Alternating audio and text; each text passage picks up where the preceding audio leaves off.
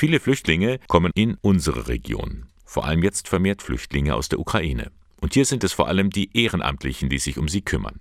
Wie zum Beispiel Silvia Weigel aus Großmehring. Sie hilft Flüchtlingen, die in einem Container untergebracht sind.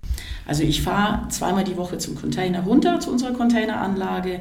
Ich stehe da bereit für Fragen, helfe bei Schuleinschulungen, bei Ausfüllen von Unterlagen, bei Krankenbesuchen, Terminvereinbarungen, aber auch alltäglichen Problemen wie zum Beispiel, ich brauche Kleidung, wo bekomme ich einen Internetanschluss etc.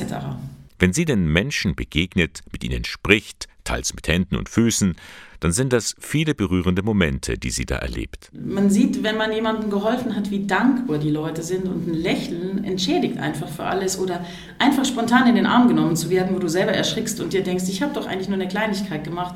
Manchmal wirklich weinen die Leute auch, weil sie sich einfach freuen, dass ihnen geholfen wird und bedanken sich natürlich in jeglicher Form.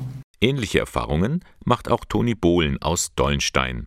Die Dankbarkeit der Flüchtlinge tut ihm gut. Manche brauchen viel Hilfe, äh, manche brauchen weniger Hilfe, manchmal hilft auch ein persönliches Gespräch. Und es entwickeln sich auch persönliche Beziehungen zu den Geflüchteten, Sympathie und Freundschaft. Man bekommt vor allem auch einen Einblick in andere Kulturen. Wie leben die? Was denken die anderen?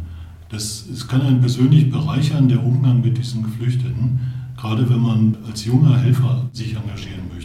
Der Rentner engagiert sich in einem Kreis, vor allem für Geflüchtete aus der Ukraine, aber auch aus anderen Herkunftsländern. Wir begleiten die Geflüchteten zu Ärzten, Behörden, AOK, zu Schulen und so weiter. Wir versuchen äh, zu helfen, wenn es darum geht, Formulare auszufüllen und auch Briefe zu verstehen, die von den Behörden kommen. Dann äh, organisieren wir natürlich bei Bedarf Möbel, Geschirr, Kleidung, Fahrräder, ganz wichtig, dass sie ein bisschen mobil sind Schulsachen, Spielsachen für die Kinder. Wir kümmern uns auch darum, wenn irgendwelche Rückfragen kommen äh, von den Schulen, von den Kindergärten. Wir sind im Prinzip Tag und Nacht erreichbar, wenn irgendwelche Notfälle da sind. Ehrenamtliche in der Flüchtlingsarbeit werden gebraucht. Mit dem Ausbruch des Krieges in der Ukraine stieg zwar die Zahl der Engagierten, mittlerweile ist sie wieder gesunken. Dafür gibt es viele Gründe, sagt Angela Müller.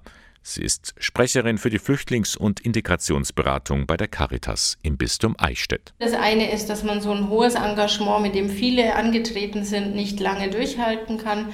Man muss natürlich auf seine eigenen Grenzen auch achten.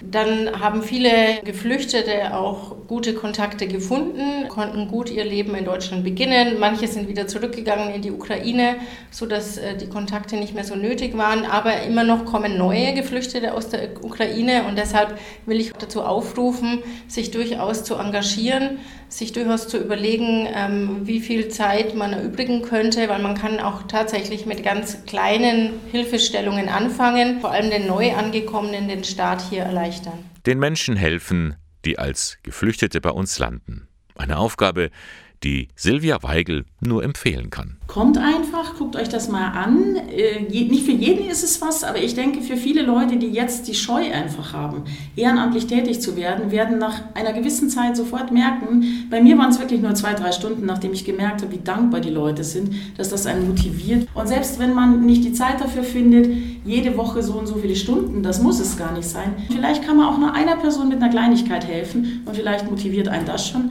in 14 Tagen, in drei Wochen nochmal runterzufahren und zu ob sie wieder was brauchen. Und wenn Sie meinen, das wäre vielleicht auch etwas für mich, Angela Müller von der Caritas in Eichstätt erreichen Sie unter folgender Rufnummer 08421 50880.